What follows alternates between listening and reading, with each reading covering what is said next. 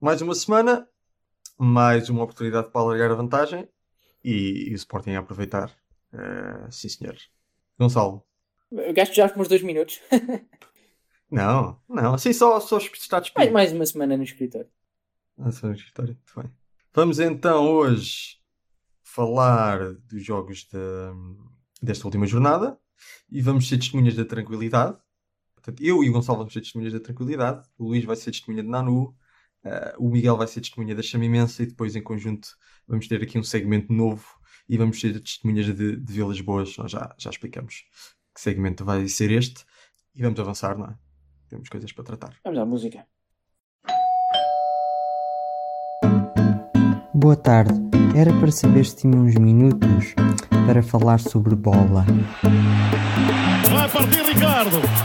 Atira Portugal! Portugal! Portugal! Bom jogador é aquele que joga bem sempre e põe os outros a jogar. Um, jogador, um bom jogador é aquele que normalmente joga bem. Ele. Chuta!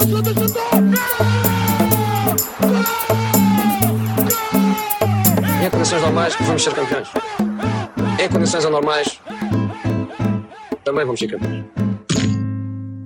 Gonçalo, fala-nos lá então do, muito brevemente do jogo do Sporting, porque acho que não, também não há muito para dizer. Ok. E, e então deixa-me falar. Coisas, outras coisas para falar. Há algum tema que a gente traga aqui em que haja muito para dizer? Não, há, há, muitos temas em que há muito para dizer. Há poucos temas em que tenhamos alguma coisa para dizer, que é diferente. Pois. Exato. Mas são, são, são conceitos diferentes. E já me roubaste 20 segundos dos meus 2 minutos. Uh, eu acho que, genericamente, é capaz de ter sido o melhor jogo de Sporting este ano. Se calhar porque o Marítimo esteve fraquinho, se calhar porque o Marítimo veio de uma fase bastante má, acho que é a quarta derrota seguida e não teve o, o avançado Rodrigo Pinho. Mas eu senti, senti confortável o jogo todo a ver o jogo como sportinguista, uh, quero só destacar três ou quatro coisas. A primeira, não posso deixar de dizer que, apesar de só ter jogado 8 minutos, o Daniel Bragança parecia, fez lembrar o Zidane. Quem não se lembra de Zidane com 18 anos no Can uh, a jogar isto 8, também, 8 minutos com esta classe? 8 minutos com esta classe. Pronto, esse, é, esse é o primeiro ponto. Uh, segundo ponto, o Mateus Nunes já não foi tão exuberante como contra o Benfica, mas, mas cumpriu. Cumpriu bem.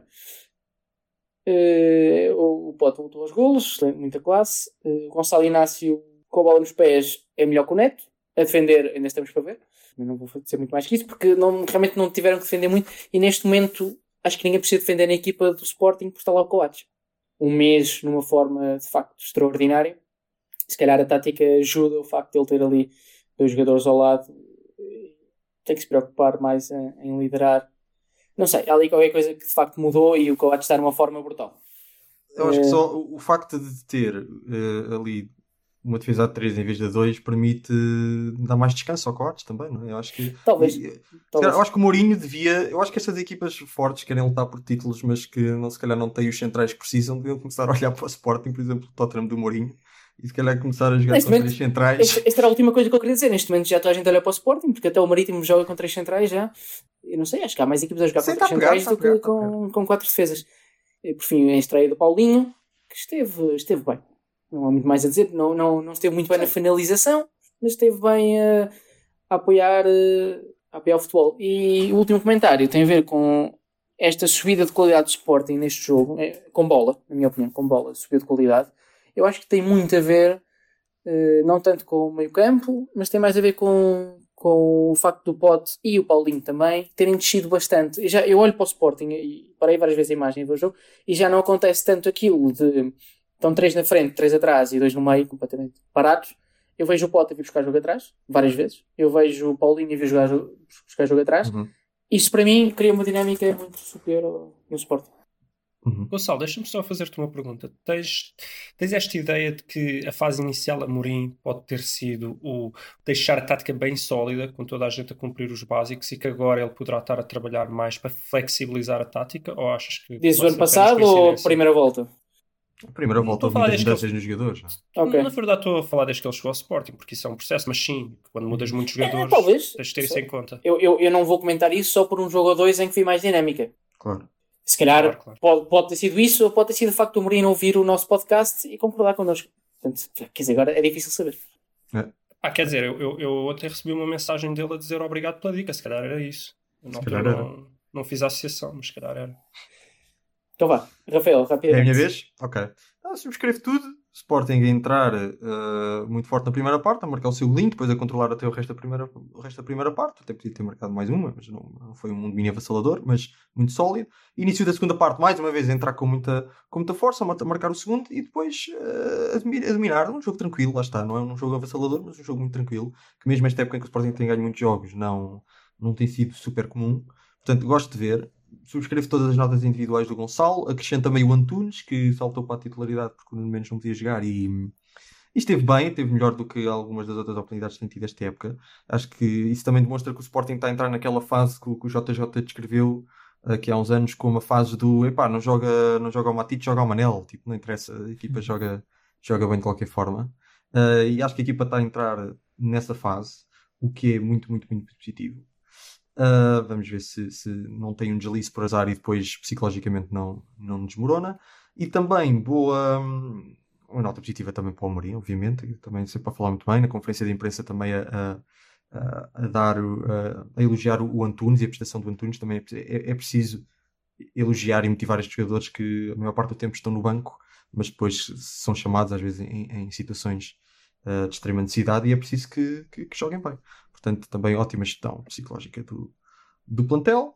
E pronto, deu para, para alargar a vantagem. Só mais uma nota muito rápida, se me permites, Rafael. No uhum. Santos já está a puxar de banquinho. É, parece que é a unidade que estou ali. Sim, sim, está tá, tá a descer um bocadinho mais, mas isso acho que é, pá, é normal. normal. Todas as equipas uh, pode estar sempre toda a gente super bem, desde que os altos de uns compensem os baixos dos outros. Uh, tudo bem, esperemos. Se, se, se isto começar a, a esticar mais 2, 3, 4 jogos, aí sim, pronto, uh, já começa a ser preocupante, mas pronto, lá está, ainda temos o Tabata, ainda temos o Giovanni, uh, pode ser que, que seja compensado por outros jogadores. E é, acho que é isto que tenho a dizer sobre, sobre o Sporting. Reparem que, reparem que o Sporting, com, com, no fim desta primeira volta, fez exatamente os mesmos pontos que o Sérgio Conceição fez no, no primeiro ano do Porto, que, uh, se não estou em erro, acabou com 87 pontos e campeão. Uh, isso dá-vos confiança para o que aí vem. Uh, Lembrem-se também que o Sérgio não, Conceição, nessa altura, estava não, em eu vou dizer porquê. Não, eu vou dizer porquê. Porque o Bruno Lage, por esta altura, o ano passado, tinha feito 48 e ainda foi a tempo de ser despedido. Portanto, o facto do Amorim fazer 45 diz-me pouco. Ah, mas creio que estava em mais competições e. Pois, mas vamos ver, vamos aguardar, não é? O, Bruno Lage fez mais do que o Amorim fez, até só tinha perdido um jogo uh, no final da primeira volta e ainda foi a tempo de ser despedido antes do final do campeonato. Portanto, vale o que vale. Vamos, vamos manter. Eu acho que os Sportingistas este ano estão muito numa, numa onda de não embadeirarem arco. Uh, eu acho que. Mas é uma coisa, somos, está tudo ganhando somos, uma coisa. Agora, somos sportingistas favoritos é outra, e para todos os efeitos são os grandes favoritos. É, pá, muito, não, não, acho que é não. não sofrem golos, não. não. sofrem golos, estão com 6 pontos de avanço. Como é que não são os grandes favoritos? Não, são os grandes favoritos. Ainda vamos ao Dragão, um, podemos ficar um Temos um plantel curto que duas, ou três, duas lesões podem, podem mudar isto tudo. Pá. Claro, claro. O, Sérgio, o Sérgio Conceição foi campeão com um plantel mais curto no, pois. nesse primeiro ano. O Sportingista, o Sportingista este ano cronicamente não está em bandeirar em arco, isso é bom. Parte disso é porque não há tantos adeptos no estádio. Parte disso é porque muitos dos adeptos que muitas vezes embandeiram em arco comprometeram-se numa cruzada contra o Varandas e agora têm de estar caladinhos. E isso até, até Tem vários é amigos a dizer que pá, que adoro Varandas agora. Pois, portanto, mas isso é bom para o Sporting, porque o Sporting tem, tem adeptos tóxicos muitas vezes e o facto dos adeptos estarem caladinhos e afastados, se alguma coisa, é, é bom não vai haver cá, da minha parte, não vai haver cá bailantes até, até quase ao fim do campeonato. Uh, se é que vai haver. Uh, Miguel, vamos, vais então ser testemunha da chama imensa, não é? Sim, chama imensa, por pronto. O, João de Deus falou que o Jorge, Jorge Jesus ia voltar com uma chama imensa. Não sei se ele vai armar-se em ator de filmes dos anos 80 com lança-chamas e incendiar o balneário. Incendiar o balneário, não é? Pois, é... Mas é capaz de ser preciso, sim. Aquilo está um bocado. está um bocado em baixo. O jogo de ontem também acho que o Guimarães esteve assim muito fraguinho. Só, sei lá, acho que o Vlaco Dimos só fez uma defesa aos 92 ou 3 minutos. Então acho que foi um bocado aqueles jogos em que o Benfica criou oportunidades, mas também porque o adversário estava, estava bastante fraco. Mas aí notou-se muito a falta de, de um ponta de lança. Não? É? O Vinícius, como falámos no, no, outro episódio, porque se criaram muitas oportunidades, mas estava tudo muito desacertado e pronto, ficou 0-0. Houve ali algumas alterações, né? voltaram ao 4-4-2. O que, é, indica, o, não... o que indica que de facto o 3-4-3 parece ter sido só para jogar com o Sporting. Sim, sim, sim. Que é muito estranho, Sim. uma decisão muito estranha na minha ótica. E pronto, não, não houve assim muito, muito destaque. Houve aquela coisa do Darwin não, não foi titular. Entrou na segunda parte, também não teve assim muito bem. Uhum. É um Mas mesmo assim que assim, mesmo assim, terias feito essa opção ou terias mantido o Darwin? Acho que é, sei lá, daqueles jogadores, como quase todos, né? jogam mais e ganham mais confiança. Mas também é verdade que ele tem jogado muitos jogos e Uhum. tem falhado um bocado. Uh, mas também, sei lá, as alternativas, Seferovic também Eu quando vejo o é um Benfica, bocado parecido. em termos de dinâmica ofensiva, eu acho que o Darwin contribui. Sim, Uh, sim, sim. eu Eu acho mal, que- vi o 11, mal vi o 11 do Benfica, vi sem Darwin e sem Rafa, que também era um dos elementos mais que tem Mas estado o- melhor. sim, eu o vi Rafa logo. acho que se lesionou. O Pois, Rafa ok, lesionou-se. eu não vi. Sim, sim, sim, não, mas eu. Sim, sim, sim, Mas é o isso que eu estou a dizer. impacto- Estou a dizer que logo a olhar para o 11 previa que o Benfica não ia ter. não ia golear, vamos, vamos, vamos pôr assim. Porque eu diria que o Darwin e o Rafa são, das, são dos elementos que estão a ter, um Sim, papel- contribuem mais. contribuem mais ao- no ofensivamente. ataque. Seria curioso ver o Darwin uh, a servir o o Gonçalo Ramos. Já agora dá, porque o Seferovic, o Seferovic é aquilo. Pois, mas acho que não há, não há grande. O JJ continua a não ter grande apreço por meter jovenzinhos, não é? Sim. isso, excepto o Darwin. Se Sim, forem mas o Chá- Sim, mas o Darwin vem, quando, quando vem com 20, por 25 milhões é uma coisa, quando vem do Seychelles é outra. é? Sim. O Benfica pode começar a fazer, sei lá, meio, meio, meio que aquilo que os pais às vezes fazem aos filhos, que é comprar o seu próprio jogador, mete o dinheiro de parte e sei lá, tipo, há rapazes que fazem isso com, com- quando compram um carro aos filhos e coisas do género, que é, que é para dar a ideia que há, há ali realmente alguma coisa para pagar, estás a valor. entender? E depois não, depois no- é tipo, compra um carro, o filho vai dando o dinheiro, mas depois o pai vai guardando e no fim dá o dinheiro todo ao filho na mesma, estás a entender? Fazer isso, tipo, compravam o Gonçalo Ramos por 20 milhões, Uhum. mas não, não compraram nada, é tudo mentira, e depois o treinador está convencido que é para meter a jogar, e depois não é, não. O Real, o. Real faz isso. O Real empresta o Carvajal e depois recompra por 30 Já milhões. Eh, Pois. E fez o mesmo com, com o Aquino, depois vendeu ao Inter. Eh, Faz isso regularmente. Vai fazer isso com, com aquele jogador que era do Flamengo. Joga. O Renier. O. Renier. Ah, o René. Portanto, é, é- o Real Madrid faz isso. Empresta, fez isso com o Casemiro e a partir do momento que o Casemiro já custa 8 milhões, em vez de. Aí já pode jogar. já pode jogar. Já chama, é. Já tem estatuto. Acho que o Benfica devia pensar nisso. E o Jorge Jesus aguenta, aguenta até o fim da época. Epá, se continuar assim, se calhar não. Sem adeptos no Mas estádio. se perguntares a mim, eu acho que, que se devia dar mais um ano. Por uma questão de que, que acho que ele ap- aprende com os erros e melhora. Mas eh, O contrato Esta- dele era dois, não é? Era dois aninhos. será, o Era dois, mesmo, é dois, será é o mesmo efeito de epá, como custou 6 milhões, tem que dar mais um ano. Ah, isso também deve contribuir, né? Se, se tem que lhe despedir e pagar muito. Eu estou ansioso pelo momento em que o JJ vai ser renovado, porque significa que vai ser despedido passado um mês. Sim, sim, sim. Não seria a primeira vez que isso acontecia. Mas eu acho que agora sem adeptos é muito mais fácil não despedir. Pois, eu, eu também é um bocado nisso. Acho que o facto de, de agora não haver adeptos.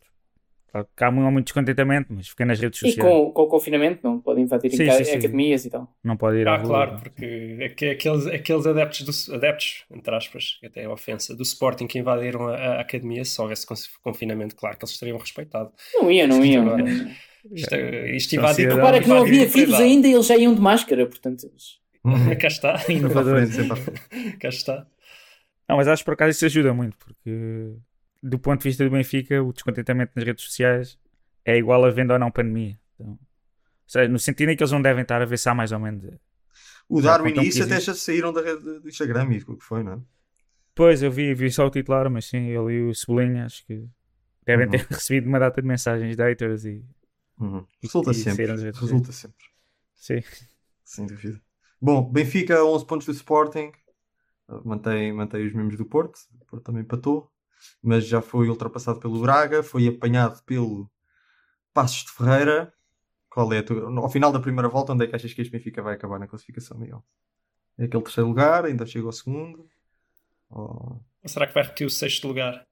Não, não. Acho, acho que não vai chegar. Epá, acho que o terceiro deve chegar com algum. sem grandes problemas, mas com algum azar do Porto, até é capaz de lutar pelo segundo. Uhum. Achas que o Braga não conta para isto? Pá, vou, estou a contar um bocado que o Braga não, não continua assim todo o campeonato, mas, mas também não vai ser fácil. Para quem, para quem não sabe, nós estamos a gravar ao sábado, ainda não sabemos qual foi o Ah. resultado do Porto. Quer isto dizer que Nós gravamos por o Porto- jornada, não é? Temos que nos Sim. adaptar ao Sim, calendário. mas, Exato, mas exato, quando, exato. mas quando lançamos, mas quando lançamos já, Já houve um vai Braga depois da jornada. é? Já um Exato. Então, quer isto dizer que achas que amanhã o Braga perde? Pá, não estou a pensar só no jogo da manhã, estou a pensar fazendo uma avaliação na primeira volta do Eu sei, Braga. eu sei, estava Esteve só. muito bom. Sim, mas amanhã, pá, depois. Não sei. Espero que o Braga não Acho vai perca. ser mais um empate. Ficaria muito contente se o Braga não perdesse. Sim, sim.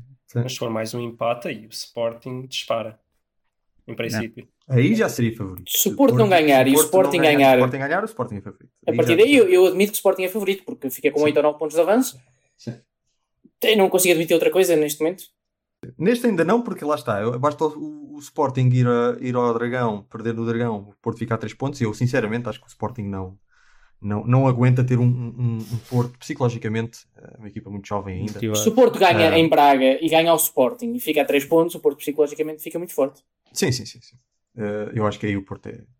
Isto assumindo que o Sporting ganha ao Passo Ferreira e ao Gil Vicente. Claro, claro, claro. Mas, portanto, essa, essa é a minha análise. Em relação ao Benfica, eu continuo a dizer que. E vamos falar disto daqui a bocado também, quando estivermos a comentar o, o, o livro. Que pronto, teve, um, teve um mês de janeiro e início de fevereiro muito mau, mas eh, nada indica que isto seja uma coisa permanente. Também teve muito casos de Covid e assim. E eu acho que a coisa vai, vai normalizar, vai voltar à média. E, e assim sendo. Mas qual é a média? terceiro- é, é porque a lugar média, a média também não tem sido fantástica este ano. Não vale aquele início bom. Não, não é fantástica, mas Não, em princípio mas é será, melhor será, o- mas será o isto. suficiente para chegar ao terceiro lugar. Eu, eu, acho, eu acho que to- toda esta, toda esta primeira volta a é feita abaixo da média. Eu acho que a média é, é alguma coisa entre aquelas super exibições que eles apresentaram ao início e aquelas exibições mais fracas que eles apresentaram logo a seguir. É, é- é- ou, ou isso, tá, estou a entender, é de vez em quando fazer super exibições em que ganham fácil e depois fazer umas más exibições em que ganham Hum. difícil, mas é um bocado isto, não é, não é de um momento para o outro, não jogam nada nunca. Isto não é a média Sim. do Benfica. Sim, Faz sentido. Sim. Acho que o Benfica até agora tem para aí dois- 2,1 pontos por jogo, ou coisa que o valha. Ah, o Benfica campeão normalmente faz 2,5. Não, tem, ou- tem, tem dois, não é? Tem 34 dois? pontos. Ah, então pronto, então, se calhar baixou agora, eu vi, eu vi antes de- desse último jogo, mas se calhar agora também baixou um bocadinho mais com, com esse último jogo. Ahm, Benfica sim, campeão faz 2.5. faz para aí 2.5, portanto, se Esta calhar- equipa tem provavelmente 2.25, 2.3, alguma coisa no meio. Estou claramente abaixo da média. Isto é mal de ler um livro, vem para aqui falar de números. Tudo média. Ah, pronto. isso, ah, Funciona sempre, é Olha, como é é- o futebol, é o futebol. É pá, se a gente lesse o livro e depois não, não, não tirasse nada de lá, era bem pior, não é? É verdade. claro. Já, já, já nos estamos temos, a adiantar. temos que avançar para o Porto, o- não é? Porque Vamos para o Porto então. que aí é que há muito tema para falar. Sim, Pois, sim. Vamos então ao jogo mais, mais surpreendente e polémico da jornada. Ah, Luís, testemunha lá, testemunha lá Nanu. Ah, em relação ao, ao Porto, eh, para ser conciso, acho que existem aqui três pontos. Eu vou começar pelo primeiro, que é o estado do relevado. O Rafael disse surpresa, o jogo mais surpreendente, talvez pelas incidências, mas a nível do, do resultado, eu acho que quem, quem viu o primeiro, segundo jogo, literalmente, ou até o aquecimento, percebeu que o, que o resultado era até o mais expectável.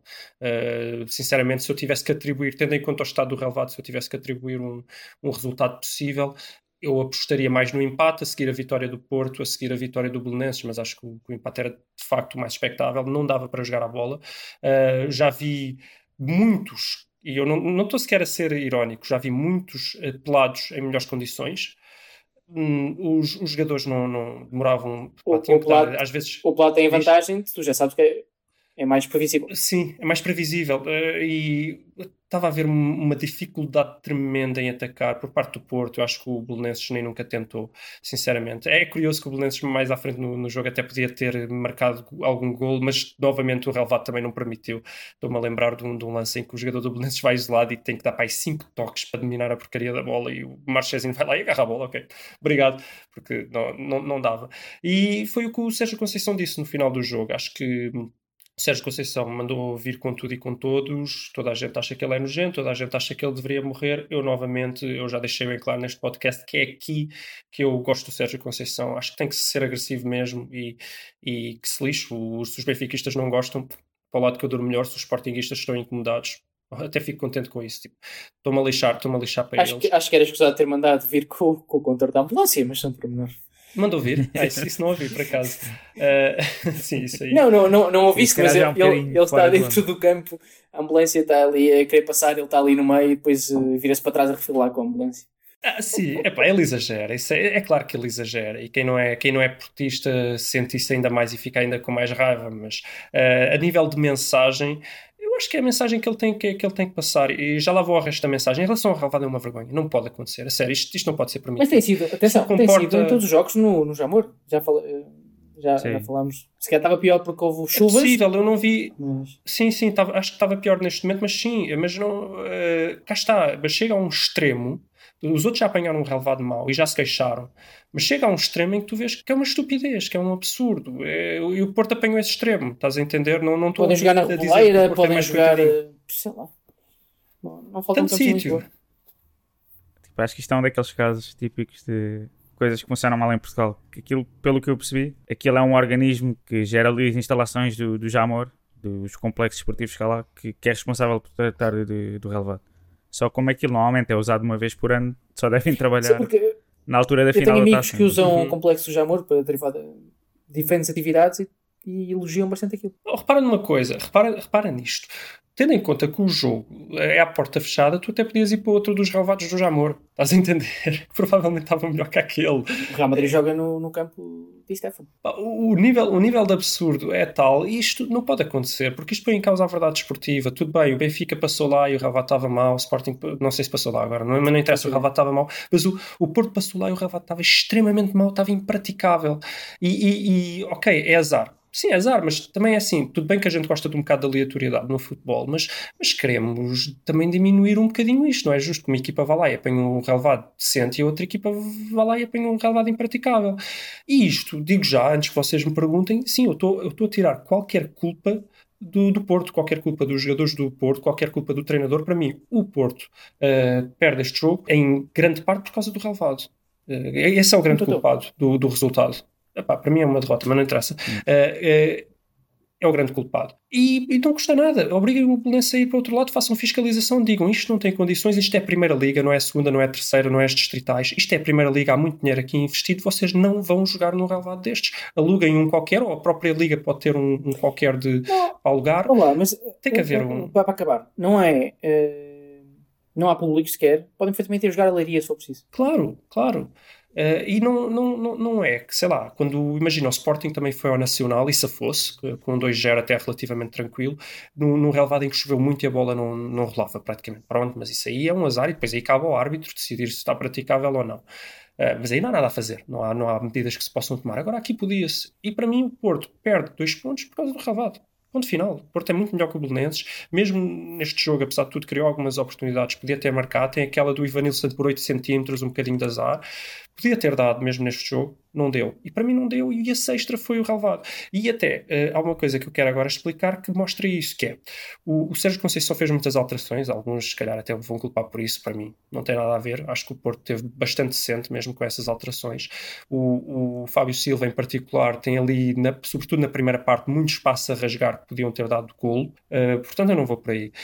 Mas quando o Porto está apertado, está a chegar ao fim e faz as substituições e mete, como os comentadores estavam a chamar, os ases de trunfo, a equipa piora. E piora porquê? Agora é muito fácil falar e, e, e, culpar o Sérgio Conceição, mas também eu não vejo qual era a solução. Piora porque os jogadores entram e têm que se habituar ao relevado. Os que saem, mesmo que sejam piores e tenham pior qualidade, tiveram ali 50, 60 minutos em campo. Epá, os primeiros 30 foi de adaptação. Que realmente foi que o Porto começa a criar perigo no final da primeira parte, quando os jogadores começam a perceber-se o que é que funciona. Os que entram, entram para se adaptar. Então, o tempo que eles tiveram em campo foi o tempo de adaptação quando acaba o jogo é que eles se calhar estariam prontos para, para começar a jogar a sério e começar a, a, tentar marcar golos que já entendiam mais ou menos a, como é que o relevado funciona, estou a perceber? Já para não falar que o relevado está pior nessa altura. Então, o que é que o Sérgio Conceição podia fazer? Nada, porque também não ia deixar os jogadores todos 90 minutos e não fazer substituições. Não é? uh, cá está. Pronto. Dito isto, não, não sei se vocês querem ir mais detalhe em algum pormenor do jogo, porque foi muito. Não, quatro, acho... 4, 5 toques para dominar a bola, não, não há muito para mais para explicar. Temos que ir ao ponto aqui. importante. Temos de ir ao... Não, acho que o ponto mais importante é mesmo o relevado. Depois há então a, a, a polémica a, susto do, do, do Nanu. Bem, deixem-me já dizer uma coisa que é, não entendo como é que o Nanu, tendo ido parar ao hospital, ainda por cima, não é considerado o melhor jogador em campo. Eu estou a dizer isto porquê? Porque ele foi o melhor jogador em campo. Foi uma curiosidade. Ele foi de longe o melhor jogador em campo e, e as televisões até gostam depois de fazer este, esta espécie de homenagem, né? Epá, já que ele está no hospital, agora vamos homenageá-lo e dar-lhe o melhor em campo, né? Às vezes até podiam dar sem ser, mas ele foi de longe o melhor jogador em campo e esqueceram-se completamente dele. Parece que foi para o hospital, esqueceram-se e deram defesa qualquer do, do, do Belenenses, que fez nada, ficou lá quietinho a cortar bolas, que era aquilo que tinha que fazer, mas também não era, era fácil defender neste campo. Mas pronto, uma nota só que eu achei curiosa. O melhor jogador em campo saiu de máquina e sequer foi o melhor jogador em campo. Uh, em relação ao lance, pá, para mim, eu, eu, não vou, eu não vou, como é que os ingleses dizem, holding shots, né? eu, não, eu não me vou conter, é, para mim é um escândalo, uh, é uma jogada extremamente agressiva do guarda-redes, viu-se no que é que deu, nós já falámos deste tipo de jogadas aqui há um tempo, num, num, lance em que não houve perigo nenhum, em que houve um toquezinho na cabeça, mas até bastante suave, mas em que eu e o, e o Gonçalo defendemos que era penalti até pelo perigo desse tipo de jogadas e até pelaquela mensagem que, que esse tipo de jogadas deixa, que é não te metas aqui, não venhas cá. Se te vieres cá, a culpa é tua. Mas, mas este, é, para mim é muito pior, porque o outro é só, mesmo assim é só força do braço, se não for puxilista. Não é tão grave. Sim, sim, sim. Epá, este aqui é um, uma placagem de todo o tamanho ao nano super perigoso e viu-se. Viu-se porque é que este tipo de, de, de, placagens, este tipo de, este tipo de lançamentos que os, os, os guarda-redes atiram-se meio a super-homem, acertam nos jogadores. Este nem foi com a mão diretamente, foi com o braço, foi com a cabeça, foi com tudo, mas ele lançou-se para a frente, atirou-se. Vocês virem a imagem, uh, vê-se o, o guarda-redes no ar, uh, meio na diagonal, quase horizontal, não é? quase a super-homem, e o Nano a saltar na vertical, então vê-se que é tipo um míssil a ir bater numa parede. E o que é que acontece quando, quando ou um carro a ir bater numa parede? O que é que acontece? Parte, né? Quando tu vais com uma coisa que está vertical, vai uma horizontal, bate, parte. É isto que acontece. São perigosíssimas estas entradas. E pronto, obviamente a consequência disso é que teria que ser falta, falta seria penalti, não sei se o Porto marcaria o penalti ou não, provavelmente sim, porque seja o Sérgio Conceição, não seja Oliveira anda fantástico nisso. Uh, também podia ter mudado o jogo, seria um bocado caído do céu, porque o Porto não fez nada para não fez muito para merecer esse penalti, mas a verdade é que não foi marcado, não foi marcado porque das duas uma o árbitro estava condicionado, que estava claramente, e essa parte que o Sérgio Conceição diz é claramente verdade, o árbitro estava condicionado, ou se ele não marca porque realmente acha que não é falta, qualquer uma das duas para mim são gravíssimas. O achar que não é falta é não entender nada do jogo, o estar condicionado é grave porque põe em causa a verdade desportiva e o Veríssimo, nós já sabemos que tem fama de ser não só de ter estado associado ao caso dos e-mails, não sabemos se ele corrompeu, não podemos dizer isso, mas tem fama de ser um árbitro mentalmente fraquíssimo. Um árbitro num jogo é criticado, no outro jogo está horrível logo. Um árbitro que até diz que vai deixar de arbitrar, que nota-se que sente a pressão dos clubes.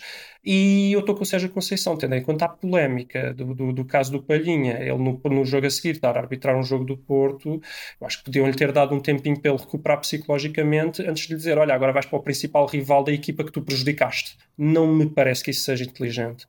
Pá, em relação ao lance, eu sei que o Rafael tem muito para dizer. Eu, para mim, desculpa, Rafael, mas eu, para mim é baboseira. Diz o que quiseres, vê-se um guarda-redes a atirar-se a super-homem, acerta, acerta no jogador com o braço, com a cabeça, com tudo. Pouco me interessa com o que é que acerta, ele atirou-se a super-homem, falhou a bola, acertou no jogador, é falta, não tem, não tem mais nada para dizer. Uh, antes que digo, em relação aos possíveis vermelhos, o que me escandaliza mais nos possíveis vermelhos que o árbitro não deu foi uh, ele não, não é? os dar ele não os dar, exato. É, é, a facilidade com que ele não deu segundos amarelos que eram óbvios, principalmente um deles que é muito agressivo, mas nem acho que o Porto tenha sido assim tão prejudicado, porque em dois deles eu tenho quase a certeza que os, os amarelos também foram mal dados. Muito mal dados. Sim. Os primeiros amarelos foram muito mal dados. Mas novamente sentiu-se o árbitro condicionado, porque tem pelo menos um caso que é gritante, aquilo é o chamado laranja. Ele diz: nem há falta, nem há falta. É melhor nem marcar falta que é para isto não sobrar para mim. E pronto, e segue, segue o jogo, né? E é isto que eu tenho a dizer. Uh, agora vocês. Olha, Gonçalo, tens algum apontamento? Muito rápidos, muito estás... rápidos. Eu concordo Sim. em geral com o Luís. Uh, não acho. Tenho dúvidas se devia ser vermelho para o guarda-redes ou não, nem vou entrar nisso. Mas, mas, ah, sim, eu também tenho para dúvidas. Mim é, para mim é, é falta. Agora, uh, discordo um bocadinho do Luís apenas nesta parte. Eu sou capaz de reconhecer que, segundo a interpretação geral que se faz das leis, não se marca falta porque em geral não se tem marcado falta, se calhar a exceção foi mesmo aquele lance do Sporting France, uh, e a maior, a maior parte dos árbitros parece que têm indicações para não considerar isto falta. Não sei de onde é que elas vêm, são aquelas, aquelas indicações que vêm, sabe-se lá de onde, não é? aquele organismo fantasma que dá indicações de arbitragem. Mas em geral eles não, eles não, eles não, não consideram isto falta. o meu argumento é exatamente o mesmo do Sporting, apesar de achar este bastante pior. Porque lá está, concordo que o guarda-redes atira na horizontal, quase. E o Nanu dá um pequeno salto na vertical, não tem nada a ver. Uh, no fundo, ontem, ontem vimos o, o, o Adam uh, chocar com o Palhinha e uh, podia ter lesionado o Palhinha na perna e tal, mas saltaram os dois na vertical. Portanto, a partir desse momento, não há grande coisa a dizer. Uh, aquilo que eu tenho a dizer é: admito que possa não ser falta segundo aquilo que se pratica na arbitragem em geral, mas então devia ser. Devia mudar. Miguel, onde é que estás nesta. Antes de eu avançar muito rapidamente com os meus comentários, que eu vou tentar que sejam muito breves. Onde Pá, é que antes estás de nesta... ouvir, eu acho que estou mais contigo. Aí, uma ambulância. Olha o Nanu. Olha, Nanu. Pá, eu acho que primeiro acho que é um lance muito difícil de, de usar. Eu percebo o que é que vocês estão a dizer de, de ele saltar mais na horizontal. Pá, mas eu não vi, vi várias petições, não vi nenhuma que mostrasse claramente o que, o que muitos adeptos do Porto e muitos comentadores dizem. Pá, eu vou fazer um paralelismo com a Fórmula 1, que basicamente isto é quase como o chamado Racing Incident, que pronto, acontece e Ninguém tem culpa. as pessoas têm um bocado essa visão de que é uma coisa de que faz parte do desporto, que pela natureza da competição não, se consegue evitar. Isto é mais ou menos, não é tão assim, mas é, é um bocado parecido. E eu acho é que depois, por exemplo, vou fazer também outro paralelismo com a Fórmula 1, que é, acho que o futebol tem um problema que é, tem comentadores de arbitragem de, de clubes nos programas desportivos e tudo, e há muita coisa tendenciosa, e na, na Fórmula 1 não há muito essa mentalidade, porque pronto, a maioria das pessoas, se calhar, há muitos adeptos a Ferrari, mais de uma equipa a outra, mas não, não há um clubismo como no futebol. Acho que isso contribui para que, que seja mais tolerável esta mentalidade do Racing Incident. Mas também percebo que, que alguém interprete como penalti. Não, não me choca Eu- assim tanto. Eu posso só fazer um Eu comentário. inverso. Posso só sim. fazer um comentário muito rápido? É, eu, Sim, sim. eu não estou só a falar Muito desse rápido. lance. Não, não digo sim, nada. sim, não é esse lance. Eu acho que aqueles carrinhos que os jogadores fazem na pequena área quando o guarda-redes vai ao chão também deviam ser proibidos. Uhum. Eu, eu acho que Sim. se deve proibir tudo o que ponha em risco a integridade física dos jogadores, da mesma forma que é proibido ir com a cabeça ao chão quando está a disputar lances. Como fazia o Terry. E raramente se Uhum. assinalava, mas é proibido. Só, só, só um comentário Mais em um. que eu, eu, eu, eu concordo com o que o Miguel diz, mas eu acho que é ao contrário. Eu acho que se isto tivesse acontecido ao Benfica ou ao Sporting, os Sportingistas e os Benfiquistas diziam que era penalti claro. Eu acho que o clubismo está que sim. a fazer Sim, é sim, o sim. inverso nestas questões, que é quando acontece ao teu clube, tu não queres que seja, então fica ali no limbo e ninguém quer criar regras claras. Mas é Depois, quando acontece esta, é quase contra, tudo. já querem. Sim, mas Rafael, nestas aqui eu acho que que é que estas como estão mais no limbo Bom, duram mais tempo. Bom, eu tenho tempo para dizer que, que acho que, que não era penalti. É o que eu tenho tempo para dizer. Opa, não sei, eu vou tentar ser muito breve. Eu estou aberto, como o Gonçalo diz, à hipótese de começar a, a classificar isto, este, este tipo de entradas dos guarda-redes como jogo perigoso. Mas na verdade, neste momento não é, e não sendo, é, portanto, esta entrada à vertical para É, chocar a mas bola. é. Luís, tiveste 15 É, minutos. não, é. tiveste 15 minutos. Não, ele disse que não, é só porque ele disse que não é. Não há nada na regra que diga que isto não é. Isso é mentira. E eu tenho que Na dizer que é interpretação. Ele mentira. está a falar da forma como se nos- arbitra atualmente. Nos, nos 20 e Então, tal, seja nos, claro. 20, nos, nos 20 e muitos anos que eu vejo futebol, e, e estas entradas do guarda-redes nunca são consideradas jogo perigoso. Portanto, é Nunca também é mentira. Poucas Pronto, vezes, é muitas vezes, Então, outras vamos, vezes são. Vamos deixar, vamos deixar o vamos parar de gravar. vamos deixar, Luís, tiveste 15 minutos. Tens que deixar o Rafael. Ele disse nunca, É, é, pá, tens que mentira. deixar o Rafael dar a sua opinião. Sim, mas são poucas vezes. hein? Vamos deixar o, ah, o espectador tirar, tirar as suas conclusões, o espectador achar que não é, não, que sim, é sim. Ahm, já, já, já perdi o que é ia dizer. Ok. ahm, a, entra- a entrada em si não acho que seja considerado jogo, jogo perigoso. Ah, verdade seja dita, ele não toca na bola, mas o guarda-redes do Belenenses ia chegar à bola muito antes do, do, do Nanu. O Nanu não tinha hipótese nenhuma de chegar àquela bola, quer pela atuação do defesa, quer pela atuação do guarda-redes. Eu antes. quando, eu quando, eu quando vi o lance fiquei com a sensação clara que era penalti, porque achava que o guarda-redes tinha atingido o, o Nanu com os braços. Depois só na repetição é que vi que ah, o grande choque é com a cabeça, obviamente pelo ângulo, pelo ângulo é impossível também não ter batido no ombro, mas é o ombro, ou seja, acho que não, pá, é já, é já tronco, é, como- é assim, se a bola bater no ombro também, o ombro é uma parte jogável do, do, Bom, as mãos futebol. também são para o guarda-redes, Um, portanto isso não é um paramento É pá, sim, está bem, mas eh, não, não, não, não foi decepado com as mãos como eu inicialmente pensava que tinha sido. Ahm, e portanto, eu não vejo ali jogo perigoso e depois é um choque de ca- entre cabeças, maioritariamente. Ahm, e portanto é como, é como o Miguel diz, é uma, é uma infelicidade, mas não é, mas não é falta. O guarda-redes não se atira em direção ao Nanu, nem perto disso, atira-se para a frente. ah, e o Nanu ah, atingiu na diagonal. ah, portanto, enfim, eu não, eu, eu não, eu, apesar de logo mal vi o lance ter ficado com a ideia clara que era penalti, depois de haver a repetição em câmera lenta, fiquei com a ideia que não e percebo porque é que não foi marcado. E é a minha, é a minha interpretação do lance. Uh, e temos de avançar Vamos falar de números? Tema, pronto. Temos porquê? Não temos, não. Isto é uma série de mentiras, o que o Rafael está a Não dizer. me interessa, É não temos tempo, Luís, não te vou dar tempo. Ah, não temos tempo. Luís, não temos claro. tempo. Luís, Claro, é- claro, claro. Falaste, claro. vais repetir a, Então, mas queres queres Não, não, epá, eu concordo não, com não, o não vou- Rafael, não Luís, repetir- tu- não- a não vou tua- tua não vou- posição- não vou repetir o que não Não, vou. É a tua exposição. não. posição ficou clara, Luís. Então, mas ele, depois diz uma série de argumentos que É pá, está bem, não, não, que és, não o polígrafo, Ah, ah. não és o Não, polígrafo. peraí, peraí. É que o Rafael diz, repara nisto, o Rafael diz, eu vi o primeiro lance e era penalti. Calma. Eu vi, eu vi, eu vi o primeiro lance e era penalti. Depois vi os outros e achei que não era. Exatamente, sabes porquê? Porque quando ele vê aquele lance que ele gosta muito de pegar, é um lance em que tem um jogador, o, jogador, o outro jogador à frente, não consegue ver se é com o braço, porque o jogador está a tapar a jogada, vê por trás, não consegue ver a inclinação do guarda-redes, não consegue ver como é que ele Isso- se lança. isso Então, que estás a o dizer não Rafael, acrescenta pera, deixa-me não acabar. O Rafael, o Rafael ignora, não, não, ele está a ignorar o primeiro lance em que é realmente o que se vê melhor, que é um penalti claríssimo e que até, tá- até talvez uma expulsão, está a ignorar completamente como se não existisse essa imagem e está a pegar na outra em que não se vê nada para dizer, é, realmente eu nesta não vejo nada. E em que se percebe claramente que há um braço a acertar-lhe primeiro na cara e depois vai é tipo braço e cabeça quase ao Isso mesmo vê, tempo. E depois o que é que isso interessa? Isto Aquilo Isso parecia um lance daquele do, do Dragon Ball só- que eles lançam de cabeça à peixinha. Olha, eu também não falei da daquilo que queria falar, que é o mais importante, na minha opinião, que é a substituição extra quando há conclusões, por exemplo. Não falei, não houve tempo, não falei.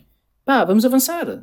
É que eu, só, eu- eu só acho que o que tu estás a dizer não. Não acrescenta rigorosamente o que tu nada. estás a dizer não acrescenta, já tá- já estava no que Eu tu disseste. Óbvio, Pá, eu acho que o que estás a dizer é achaste tão- mentira. Que é o quê?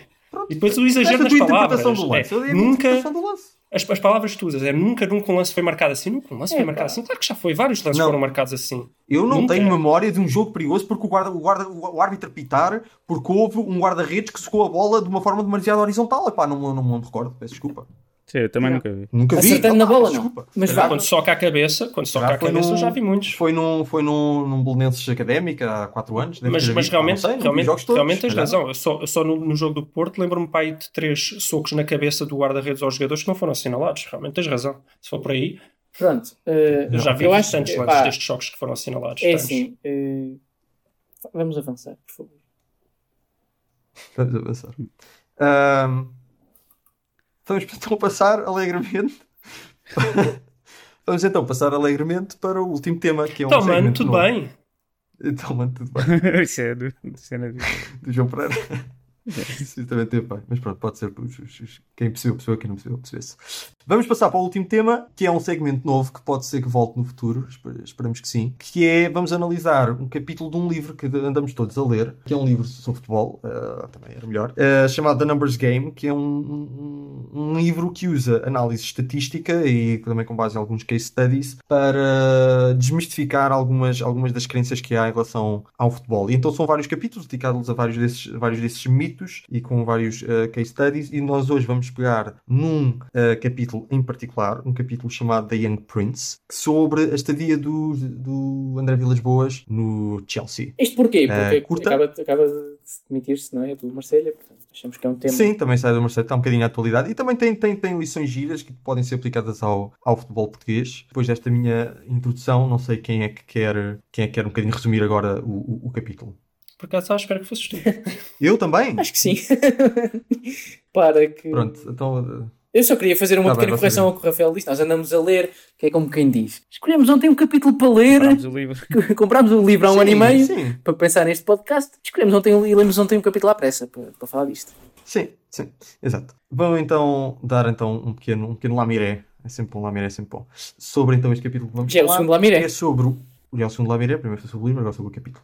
Fala então do, do Vilas Boas e primeiro da contratação do Vilas Boas e como ele foi, chega com, com alto estatuto, porque fez, fez um grande trabalho no Porto, quase como um segundo Mourinho. O primeiro argumento do capítulo é que primeiro é difícil avaliar ah, se o Vilas Boas fez um bom trabalho ou não, porque não há grande tempo de comparação. Isto é um, bocado- vai um bocado a, a- tem a ver com, com a análise científica das coisas e ter um grupo de controle e, portanto, é- é analisar o, o trabalho de treinadores é sempre difícil e, portanto, isso é um primeiro introdução que é- nós aqui vamos a- analisar o trabalho de Vilas Boas, mas isto é sempre um trabalho impossível. Ahm, de qualquer das formas, o que, o- acho que o grande tema do, do, do capítulo é que o André Vilas Boas esteve no Chelsea, esteve mal, o Chelsea estava mal, estava mal no campeonato, estava mal na Champions, sai, há a chamada chicotada E que psicológica, é despedido. Substituído pelo Di Matteo, sim, é substituído pelo Di Matteo e o Di Matteo ganha a Champions e, portanto, a chicotada psicológica neste caso resultou e a chicotada psicológica, como todos nós sabemos, é uma coisa muito.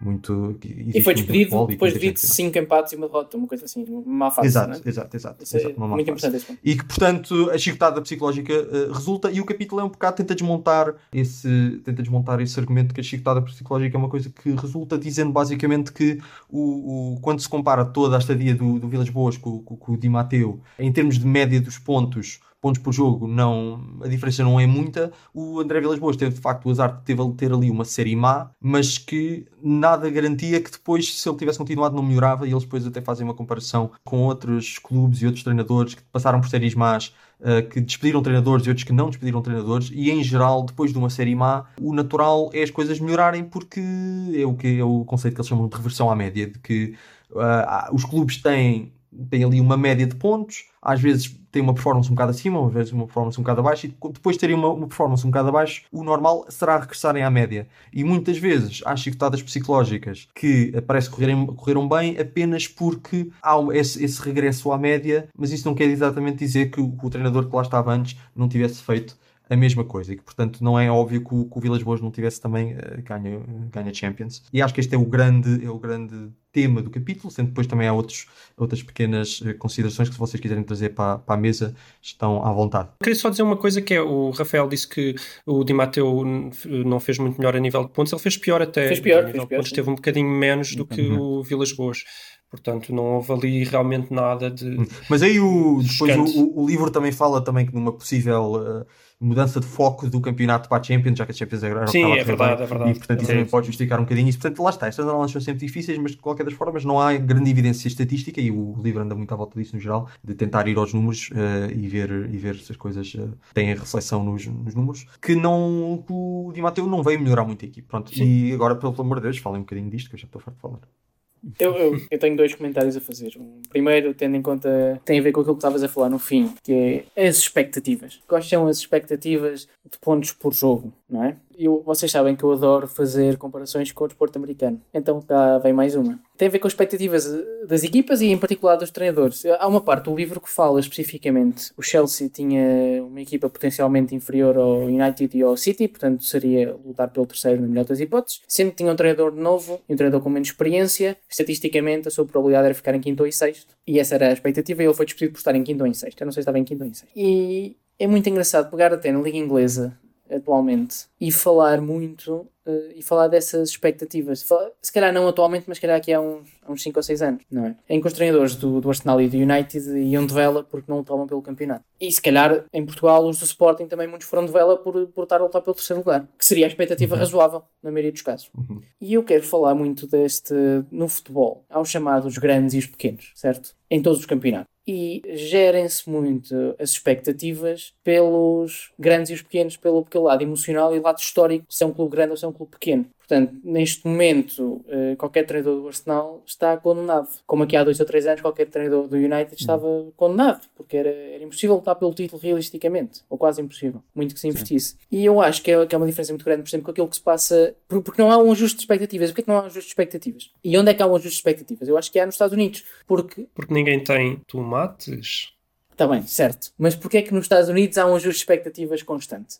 Podemos falar de qualquer desporto, não é? Os desportos norte-americanos são mais ou menos self-contained, eh, no sentido em que hum. não competem internacionalmente. A NBA, o beisebol, o futebol americano não, não competem internacionalmente. Não há... Os, os, esses são, são desportos que praticamente só se jogam lá, ou que os melhores estão sempre lá. E há regras pro-competitivas, que eu já falei aqui há exatamente um ano, que facilitam a troca de jogadores entre equipas e que fazem com que seja praticamente impossível uma equipa ter constantemente sempre os melhores. Porque quando está bem é prejudicada e quando está mal é, então há um jogo de expectativas constantes. Nós podemos pegar nos Golden State Warriors, que ganharam 3 campeonatos em 4 anos e quase ganharam 4 em 5. E de repente, porque chegou ali um momento em que já não podiam suportar os salários dos jogadores que tinham todos All-Star, teve que sair o Kevin Durant, acabou por sair mais um outro, houve lesões. E as expectativas dessa equipa de um ano, que era vamos ser campeões porque eram de facto a melhor equipa, acabaram por não ser. No outro ano, a expectativa já era talvez jogar para os playoffs, da melhor das hipóteses. E, e, e, os adeptos percebem isso, percebem que há essa mudança de expectativas. No futebol, não, não se percebe isso. Então acho, acho que foi um dos pontos mais curiosos do livro, na minha opinião, que é gestão de expectativas e o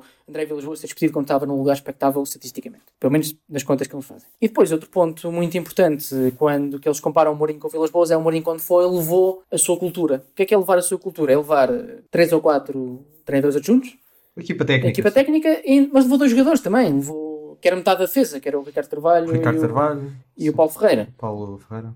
E, Sim, peraí, tu, tu só não explicaste uma coisa, uh, Gonçalo, é que essa, essa previsão deles em relação ao Vilas Boas parte precisamente do que tu estás a falar agora, que é quando alguém muda, é suposto que essa Certo. pessoa uh, tenha uma performance pior. E mas para era, eles, era a ligação que eu ia fazer agora. abaixo. Era a ligação que eu ia fazer São agora. dois lugares abaixo na tabela. Não, só, mas só para dizer que são exatamente esses dois lugares abaixo na tabela e o Chelsea tinha ficado em quarto, se não me engano, por isso eles acham mesmo que seria quinto ou sexto, seria o lugar para o novo Chelsea. Depois não lembro em que lugar é Mas que tinha faz a ficado com. Ancelotti, mas tenho a ideia que era acima disso. Acho mas que sim, acho que tinha sido em quarto. É, que é esta do plug and play ou, ou fit, né? que eu estava a falar. É levar a cultura. E levar a cultura significa levar pessoas.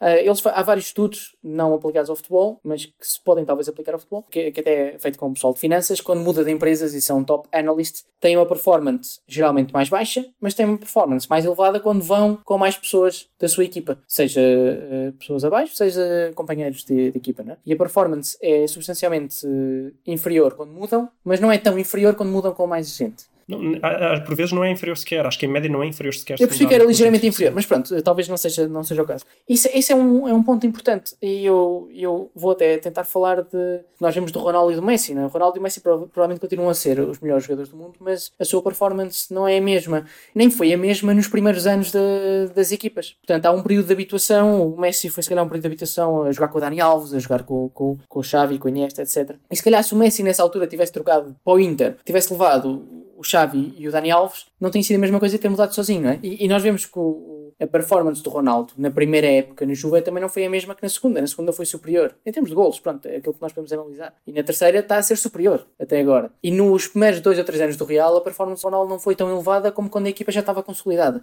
E o Vilas Boas mudou de equipa, não levou a estrutura com ele, pelo que eu percebi do livro, nem tinha essa noção, mas pelo que eu percebi não levou, levou uma pessoa só.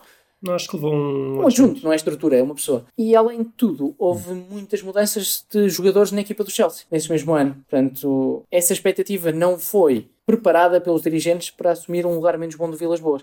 Queria fazer aqui um paralelismo com aquilo que, que vem do tempo do Mourinho no Porto, que é a preparação da época. Quando as coisas estão a correr mal, preparar a época com seis meses de antecedência. Que foi o que o, Mourinho, o, que o Pinta Costa fez com o Mourinho, e resultou bem, claro que são exemplos. Eh, foi o que aconteceu, por exemplo, com o Mourinho também. Está a correr bem este ano e o Mourinho veio para cá há um ano, sensivelmente, preparar a época. Foi, vamos vender o Bruno Fernandes, porque apesar de ser o melhor jogador, de facto também não, não faz o resto da equipa jogar, se calhar porque estava mal treinado ou porque era demasiado bom em relação aos outros, já falei daqui disso do ano passado. Portanto, foi, era, era sempre uma boa venda, que ficou por tardia, e acho que hum, houve uma preparação. O Varandas teve, ao contratar um treinador por 10 milhões, está diretamente a dizer não interessa o que acontece nos próximos 5 meses, isto é para preparar o próximo ano. E houve essa preparação, está a correr bem, podia ter corrido mal. Mas são, são os dois pontos principais que eu tiro deste capítulo. E agora deu-lhe o Paulinho, eh, se- para, para o deixar ainda mais confortável, eh, deu-lhe os jogadores com os quais ele se sente confortável, portanto está- está-lhe a dar todas as condições E, foram, e, e aquilo do fit e melhor plug and play, o Sporting foi buscar jogadores que na ótica do Amorim se adequavam às funções que ele queria, não é? Foram, foram buscar, eu, eu vejo por exemplo o Porro, é uma clara contratação de, para fazer a aula toda, faz todo sentido, agora faz,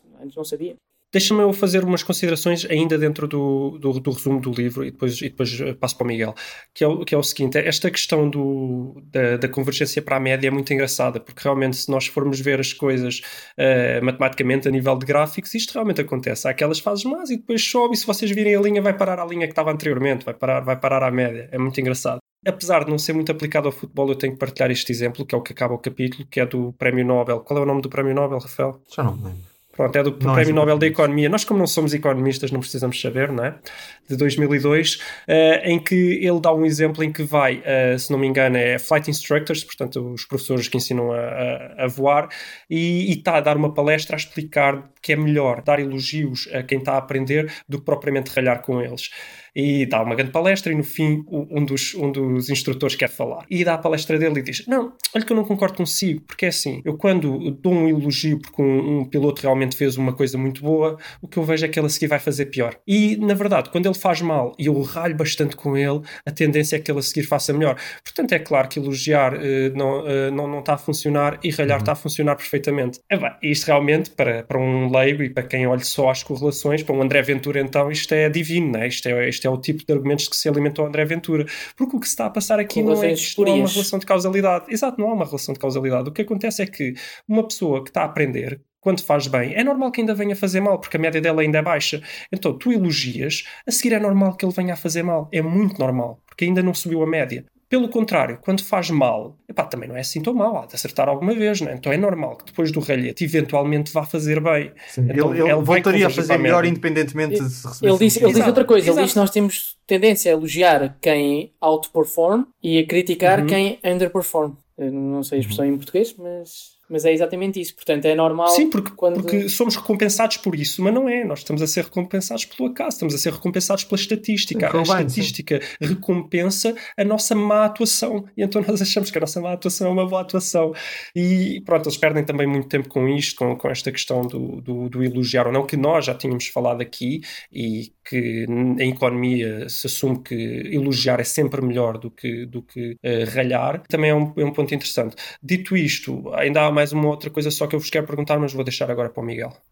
Uh, ia pegar aqui no ponto que é aquela história de, da chicotada psicológica. Vou dar uma visão que consegue complementar à parte de fazer análise dos dados, que é uma coisa, pronto, eu acho que o futebol é muito interessante fazer este tipo de análise, mas acho que depois os números falta muita, muita informação, muito contexto. E vou fazer assim, falar mais ou menos aquela coisa da chicotada psicológica, mas sem sentar a entrar na coisa dos dados. A minha análise geral é um bocado: é, pede-se um treinador, vem outro, é? E pronto, há sempre aquela que faz dois, três jogos que os jogadores também mostrar serviço e jogam melhor e tal. Mas depois, provavelmente, passa, passa um tempo e acontece um bocado a mesma coisa, de a equipa vai um bocado abaixo. Eu acho que isto, sem fazer uma análise, o fenómeno é um bocado de o treinador vem, faz, a equipa tem uns erros, ele melhora isso, não é? Pronto. Depois aquilo não vai ficando bem, despedem e vem outro, faz outros erros, não é? Mas a situação é um bocado a mesma de vem outro, faz outros erros, depois acaba por melhorar e tal, mas depois volta a acontecer o mesmo, depois despedem esse e vem outro e também faz outros erros diferentes e é a mesma coisa. Agora, acho que se por exemplo, aquilo que eu estava a falar dos Jesus de dar mais um ano era um bocado por isso. É, este ano foi tão mal que eles vão de aprender e no próximo ano vai ser muito melhor. Não, mantendo mais ou menos a equipa, acho que a equipa vai, vai jogar melhor porque ele vai dar a corrigir o que, que aprendeu com os erros deste ano. E acho que isto, hoje em dia, pronto, fazendo esta análise é, e fazendo, sei lá, análise tão detalhada do trabalho, também às vezes é difícil dar tempo para, aos treinadores para, para terem alguma margem de melhorar as equipas com, com um médio prazo. E, e estás a esquecer de um pormenor muito importante que é no próximo ano haverá hum. André Almeida. É verdade. Olha, só, só aqui um, um, paradoxo curioso, que é o ano passado o Sérgio Conceição estava a 7 pontos do Benfica, certo? E queriam despedi-lo e, eu exato, próprio, mas eu, eu, era por outras razões, eu não era exatamente pelos 7 pontos em si, era porque eu acho, acho, que ele tinha minado o início da época inteira e tinha, de facto. Mas não interessa. Ele estava a 10 pontos do Benfica e era quase unânime que ele tinha que ser despedido, certo? Uhum. Porque o Benfica teve 7 pontos, porque o Benfica teve muito bem nessa época, mas ele perdeu 10 pontos nessa, uhum. nessa, nessa primeira volta. Este ano já perdeu 12, exatamente na mesma primeira Isso era algo que eu também na ia segunda, falar, que é, que é na... a importância da, da comparação relativa com o que relativa, os rivais estão a fazer. Exatamente. Não se olha para o número de pontos, olha se estamos a, estamos a, Ei, estamos a 11 pontos do Sporting. Mas, calhar, mas se tivessem só 5 do Porto, já não estava assim tão Exatamente. mal. É? Porque, espera aí, porque é, é aqui que eu quero chegar, o que é ridículo, que é na segunda volta, quantos, quantos pontos é que perdeu o Sérgio Conceição? Quem é que quer adivinhar? 10. Exatamente. e foi campeão e foi levado em ombros para todos os lados. Então, tem uma performance exatamente igual na segunda volta à que teve na primeira. Mas na primeira volta é um treinador para ser despedido, na segunda volta é um treinador para ser levado em ombros. Não, é, é para sempre, para não, é, é, até, até o Pinta Costa morrer. como é que isto explica? Yeah. É? Ou seja, oh, mas isto também podes analisar de um ponto de vista da dificuldade do, do campeonato um ano em que perdem, os feirantes perdem mais pontos, se calhar o campeonato está mais difícil. Certo, mas é estranho na mesma. Eh, eu quero pegar nisto para vos fazer uma pergunta que é: vocês acham que deveria haver, eu acho que sim, digo já, eh, um, um tipo de regra mais ou menos pública para despedir treinadores do género. Ah, pública acho que não, mas acho que internamente não, devia haver mais critério. Eu digo mais ou menos, semi-pública, que é do género. Se tu fizeres uh, eh, 82 pontos, por exemplo, esta época, independentemente de que lugar em que tu calhares, uh, tu ficas para a próxima época, por exemplo. Talvez fosse, fosse bom a nível interno, mas não sei se depois também não cria alguma pressão a mais se essa coisa começar a falhar. Uh... Enfim, não sei.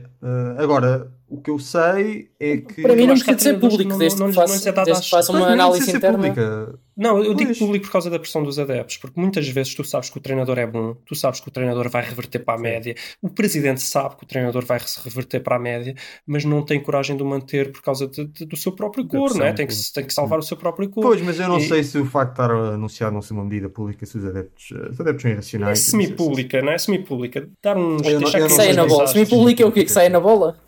Sair na bola, exatamente. Sair na bola. Não ser oficial, mas sair na bola. Pois, não sei.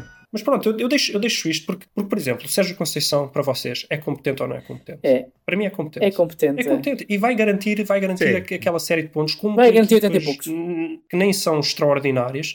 Então, tipo, ele vai, ele, ele a longo prazo, imagina que ele fica para sempre no Porto, ele vai garantir muitos campeonatos ao Porto, sim hum. ou sim. Não tem como não. Jorge Jesus é competente ou não? É, é, não necessariamente, porque o Porto pode entrar em espirais negativas. Quer dizer, nós dizíamos isso. Se tu tivesse a analisar o Wenger em 2005, dizias o mesmo. Mas depois há certos fatores extra-treinador que, que podem afetar. Eu acho que há um limite, há um limite, há exceções tipo Alex Ferguson, mas haverá um limite estável do, de anos que um treinador pode ficar no clube. Haverá, não sei. Não, mas porquê? Porque é exatamente por isso, porque começam a, o poder, o acomodar-se, o, não sei. Pode, pode haver esse limite, mas também é difícil quantificar. cada caso. Mas assim, o que Sim, eu estou a dizer é que não é, não é linear que o Sérgio Conceição, embora esteja estável, consiga manter o, toda a estrutura à sua volta estável. Ainda por o Porto vai passar por uma fase que é imprevisível pós-Pinta Costa. Ah, claro, claro. Sim. Não, aí é verdade. O que eu acho é que vocês querem aqui só para fazer resumos e depois eu não tenho tempo para dar a minha opinião. Isso, isso entristece-me. Isso entristece-me bastante, mas pronto. Estou a fazer resumo desta tua opinião, tempo. a tua opinião sobre o que é que é o resumo. Não posso falar sobre, não posso falar sobre o Nanu, não posso falar sobre o... Fala, fala, fala. Não posso é. falar sobre... Fala, a gente depois corta. Um, exato.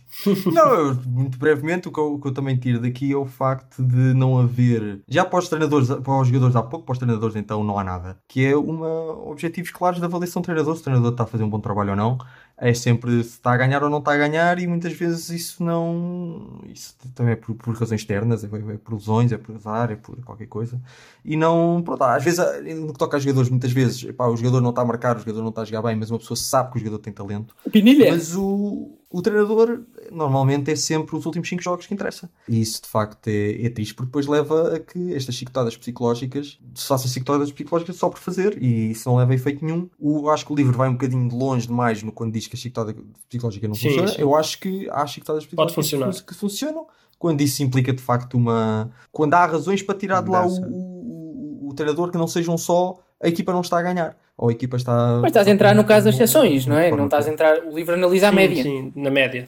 Certo. Uhum. Pronto, mas isto, só para dizer, uh, o Sporting, por exemplo, passou aí por uma fase de muitas, de muita chicotada psicológica, Kaisers e Silas e Pontes e etc. E Peseiros e companhia. Pois, a certo ponto, quando foi a transição para o Ruben Amorim, notou-se que sentia-se que era uma coisa diferente, não era só mais um.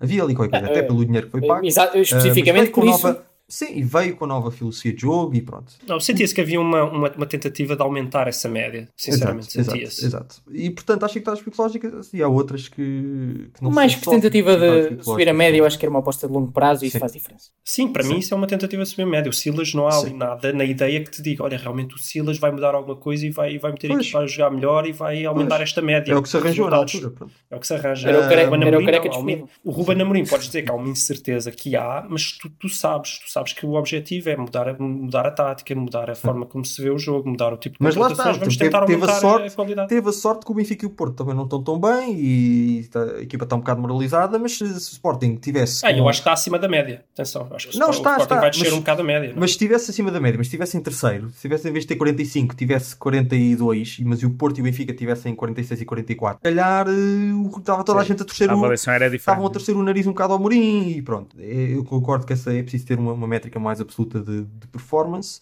E depois também há outra coisa que é uh, os treinadores e as equipas. Os treinadores não são absolutos. Há treinadores para certas equipas, há treinadores para outras equipas. O, hum. o Luís diz: o Sérgio Conceição é um bom treinador. É um bom treinador para certas equipas, mas como vocês próprios já disseram aqui, muitas vezes é se calhar um treinador que não tem mãozinhas para uma equipa com jogadores mais tecnicistas e que jogam um futebol mais bonito e mais, mais vistoso, mas é obviamente um treinador de garra. E quando tem nas mãos uma equipa que oferece essa garra, a coisa resulta e se calhar um, se fosse mas outra isso, não isso vem exatamente de acordo com aquilo que eu dizia do, do fit, não é? Isto não é plug and play. Claro, é, claro, claro, claro. Tens claro, um treinador claro, claro. que tem que se adequar aos jogadores que tens e tens de contratar os jogadores para ser qual o treinador, ou vice-versa. Claro, e claro. Isso também justifica aquela coisa do Sim. João Félix ir para o Atlético Madrid e não ter a performance que se calhar devia ter, e também, parte disso também será porque parte disso é porque é novo e pronto, mas parte disso também será porque é um jogador de classe que está numa equipa de, de raça, cuja cultura é a raça. E lá está, o, o que eles dizem no livro é que o talento não é portátil. Uh, não podes pegar no jogador e meter numa equipa, ou no treinador e meter noutra equipa. E, e podemos dar o exemplo, como falamos de João Félix, podemos dar exemplo, exemplo do, do Phil Foden, que já há muito tempo, que há vários anos, está ali na equipa do Guardiola, com pouco espaço, vai jogando e este ano está está de uma forma brutal nos últimos jogos, tem sido responsável uhum. por esta fase. Uhum. De... Exatamente. Há, há o período de adaptação. Há o período de adaptação, há um treinador que entende que é preciso ter tempo, há uma imprensa que entende que é preciso ter tempo e adeptos, e há um treinador que sabe para que, é que está a preparar, não é? E como medir? Porque o Rafael falou em medir. Ah, mas, isso é tipo a pergunta sem resposta uh... dos. Ah, isso é, isso é, pois, isso é um novo, não, não, novo podcast. A resposta eu, sei, eu sei, eu sei, eu sei, mas só, só assim em geral. Por exemplo, tu, será que uma parte essencial de medir, por exemplo, a parte do, do, do treinador, a componente do treinador, não tem que ser medir a, a, qualidade da equipa eh, de forma também mais objetiva? Claro. Porque é isso, tipo, para mim, o Amorim tem a terceira melhor equipa de Portugal. Ou podem dizer, ah, mas está a jogar muito melhor que o Benfica. Não é. Eu, eu tenho a certeza que o Amorim, se vocês estivessem numa conversa de café e lhe perguntassem honestamente, sem, sem, sem emoção, qual equipa é que tu preferias, ele preferiria o Benfica ou o Porto à do Sporting. Então, quer dizer que o Amorim, se ficar em terceiro, está a fazer um bom trabalho, certo? Está a fazer o trabalho que lhe é uh, expectável. Qualquer coisa acima de terceiro é um excelente trabalho. Por exemplo, eu estou de acordo contigo, mas se tu pegares nos plantéis agora, sem pensar na performance dos jogadores, dissesse, vamos trocar os plantéis, eu não sei se ele teria assim tanta facilidade, porque ele não tinha os jogadores no Benfica neste momento para preparar o seu sistema tático. Ah, sim, sim. Não há centrais, não há laterais, falar, é? ou só, só o Grimaldo. Ele preparou o Sporting à sua imagem. E está a correr bem, podia uhum. ter corrido mal. Mas isso é muito importante. Portanto, não é, lá está, não é plug and play de plantel. De qualquer forma, em geral, a mensagem do livro eu acho que é boa e é importante. Nós não recebemos comissão para vender o livro. Não, não. Mas se quiserem, nos quiserem enviar dinheiro, à vontade. Portanto, é... para a semana vamos comentar aqui o terceiro capítulo do Crepúsculo. Vamos ler à pressa e isoladamente dos outros. Exato. Espero que tenham gostado e até para a semana. Ah, só, só, só uma coisa, coitados daqueles que não puderam ir ver o jogo do Braga porque estava à porta fechada. Até para a semana. Até para a semana. Para a semana.